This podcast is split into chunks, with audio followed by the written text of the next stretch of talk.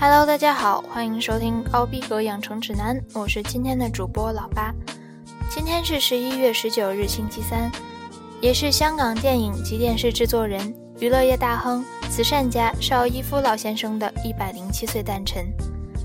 今年年初，邵先生的逝世在整个华语地区引起了广泛的缅怀。我们的记忆里都有那么一座逸夫楼，像是他生前做过慷慨贡献的一面面锦旗。扎根学校，扎根教育。今天老八就小做特辑，聊表敬意。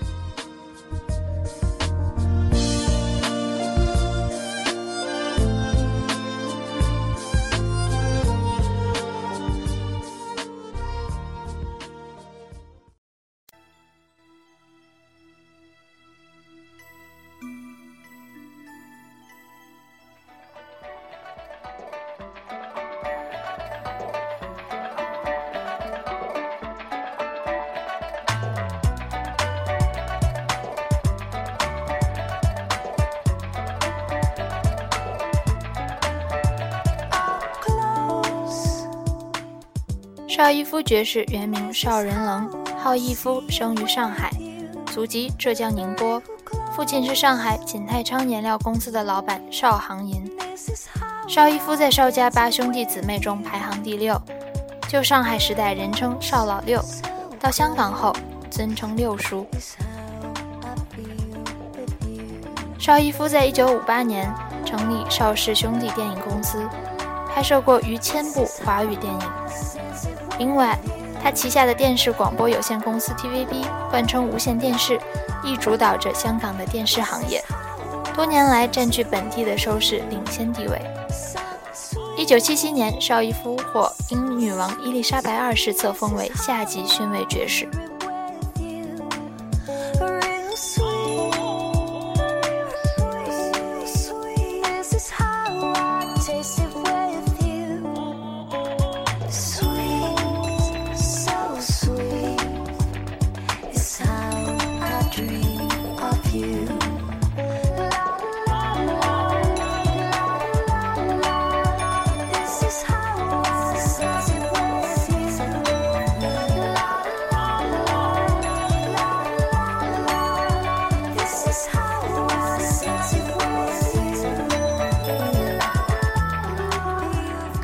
邵逸夫生前曾致力于慈善事业，历年捐助社会公益，尤其对教育事业和科技事业。邵逸夫捐赠的教育基金遍布中国大陆，中国多家高等院校均有邵逸夫命名的逸夫楼。而邵逸夫晚年拨出资金，成立有“东方诺贝尔奖”之称的邵逸夫奖，表彰在教育和科研有杰出贡献的人物。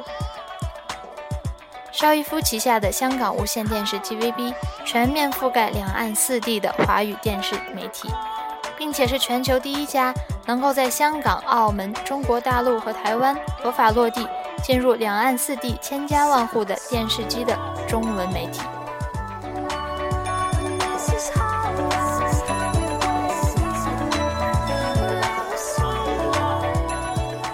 邵逸夫的影视王国邵氏电影和香港 TVB 冠绝亚洲，历年来培育出华人演艺界的无数巨星，以及多位幕后精英。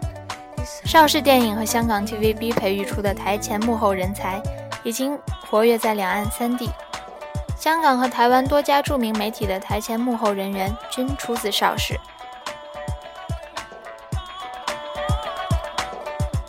邵逸夫爵士也是全球最长寿、任期时间最长的上市公司 CEO，直到二零一零年一月一日，一百零三岁时方卸任 TVB 行政主席职务，由其妻方逸华接任。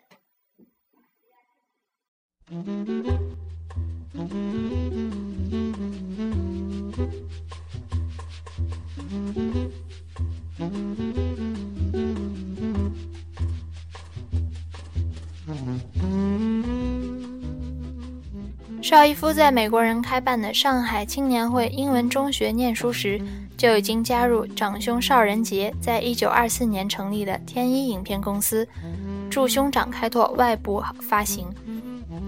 在十八十八岁时，他已经成为摄影师。从1928年开始，邵家三兄弟不断收购新马的戏院和游乐场，组成属于自己的院线和发行网络。十年间开设了一百一十间电影院、九间游乐场和剧场。九一八事变发生后，即一九三二年，因为局势不稳，天一影业决定迁往香港发展。于一九三八年，天一影业正式改名为南洋影片公司。公司其后，第二次世界大战波及东南亚及香港，南洋地区相继沦陷，邵氏各兄弟的电影事业大受打击。在一九五七年，邵逸夫回港，以三十二万元买下父子公司的清水湾地皮，兴建邵氏影城，成立了邵氏兄弟香港有限公司。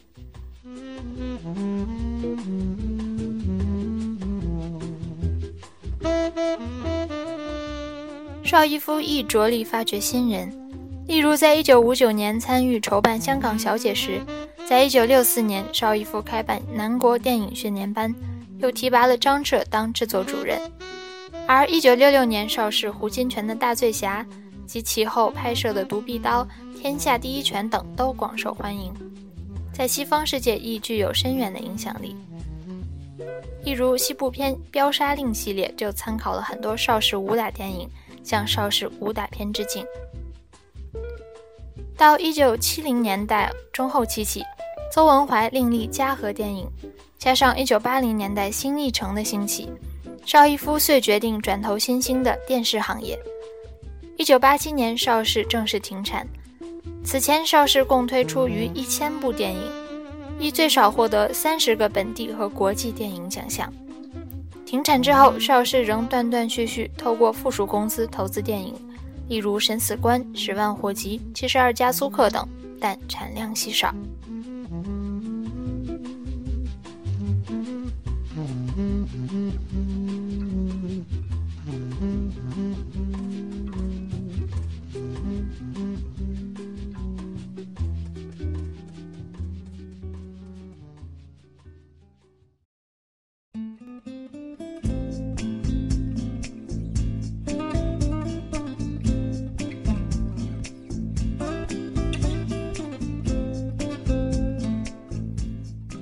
邵逸夫于1975年成立香港邵氏基金，屡屡大额捐赠世界各地的教育、医疗或其他福利事业。在2008年，邵逸夫就获得中华人民共和国国民政部授予中华慈善终身荣誉奖，以赞扬他长期致力于慈善事业的精神。在1980年代。邵逸夫就已经捐出1.1亿港元，为香港中文大学兴建逸夫书院。现时，香港中文大学、香港理工大学、香港大学、香港城市大学、香港浸会大学都有邵逸夫资助的建筑。医疗方面，在1977年成为香港红十字会会长，赞助该会的工作。邵逸夫1998年卸任会长之后。仍然担任该会的副赞助人，主赞助人为香港政府。另外，邵逸夫亦曾于1977年出资600万助香港兴建香港艺术中心，更同时创办香港艺术节。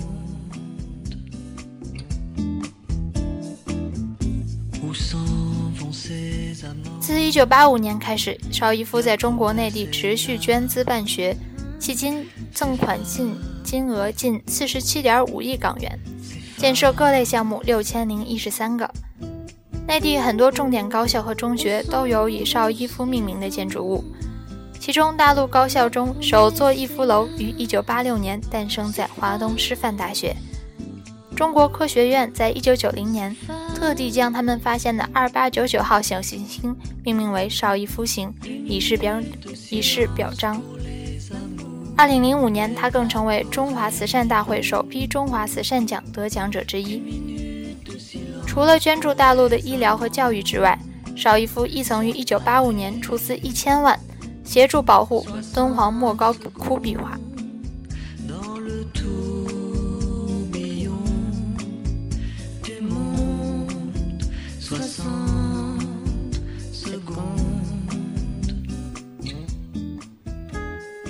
而邵逸夫的捐献并不局限于香港、台湾、中国大陆及新马一带。邵逸夫设立了奖学金计划，资助亚洲学生攻读欧美大学，例如美国的哈佛大学、英国的剑桥大学等。旧金山政府为嘉许他对该地的慈善贡献，在1994年捐赠300万英镑给牛津大学，成立了中国研究所。发生天灾的时候，邵逸夫亦会捐助部分受影响的地区，例如在1999年捐献出2500万港币，2005年捐献出1000万港元给南亚海啸受灾地区，2008年就向四川地震灾区捐献1亿港币重建学校。为了推动各地的科学研究，邵逸夫在2003年创立邵逸夫奖。第一届于两千零四年举行，每年选出世界上在数学、生命科学、医学、天文学三方面有成就的科学家，各颁授一百万美元奖金以示表扬。而这些领域是诺贝尔奖所谓涵括的。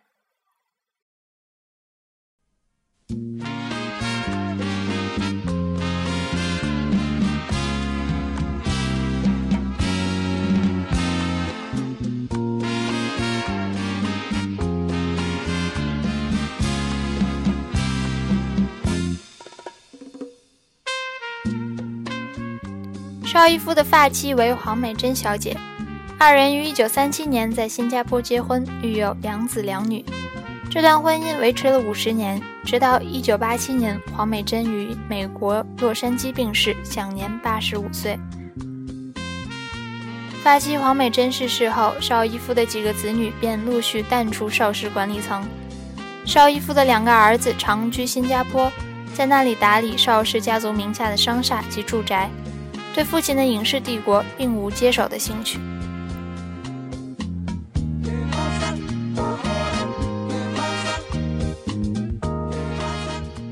一九五二年，四十五岁的邵逸夫来到邵氏戏院楼上的夜总会听歌，结识了当红歌星方逸华。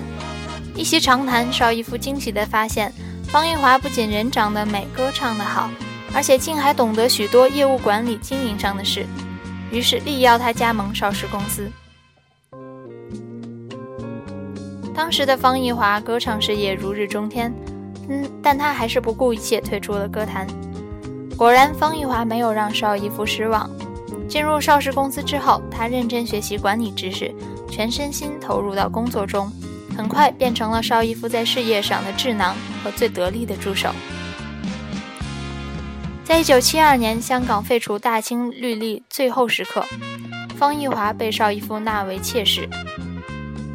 邵逸夫九十岁时再做新郎，年长五岁发妻已逝世十年，等候了四十五年的新娘已年过六旬。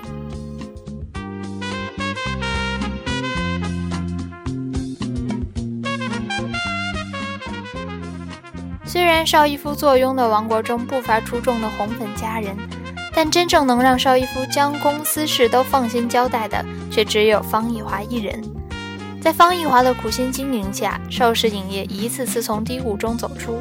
邵逸夫的许多许多决定都由方逸华全权负责，使人不得不以老板娘的眼光看待他。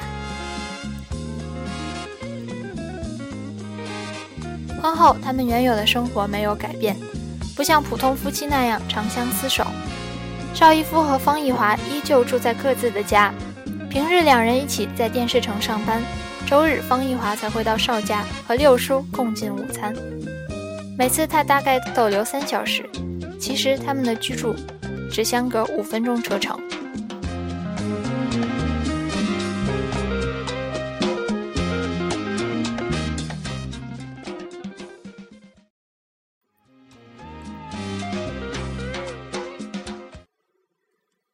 二零一四年一月七日上午六时五十五分，邵逸夫于家中在家人的陪伴下安详去世，终年一百零七岁。其葬礼只供家人出席。无线电视 TVB 发表声明，表示虽然知道终会有这一日邵爵士离世，但不会因此减少公司的伤痛和失落。无线电视所有人员都会缅怀邵逸夫，并向邵逸夫的夫人方逸华及家人致以深切慰问。邵逸夫的葬礼于二零一四年一月十日在香港殡仪馆举行，随后遗体被运往香港歌连陈角火葬场火化。邵逸夫逝世得到政府、演艺界和欧美各大媒体等多方哀悼。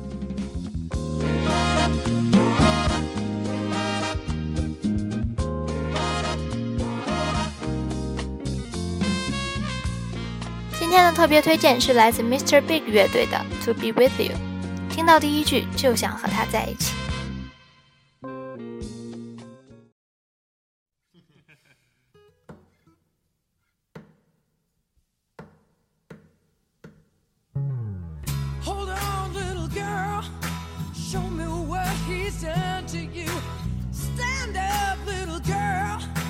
broken heart can't be that bad to both of you.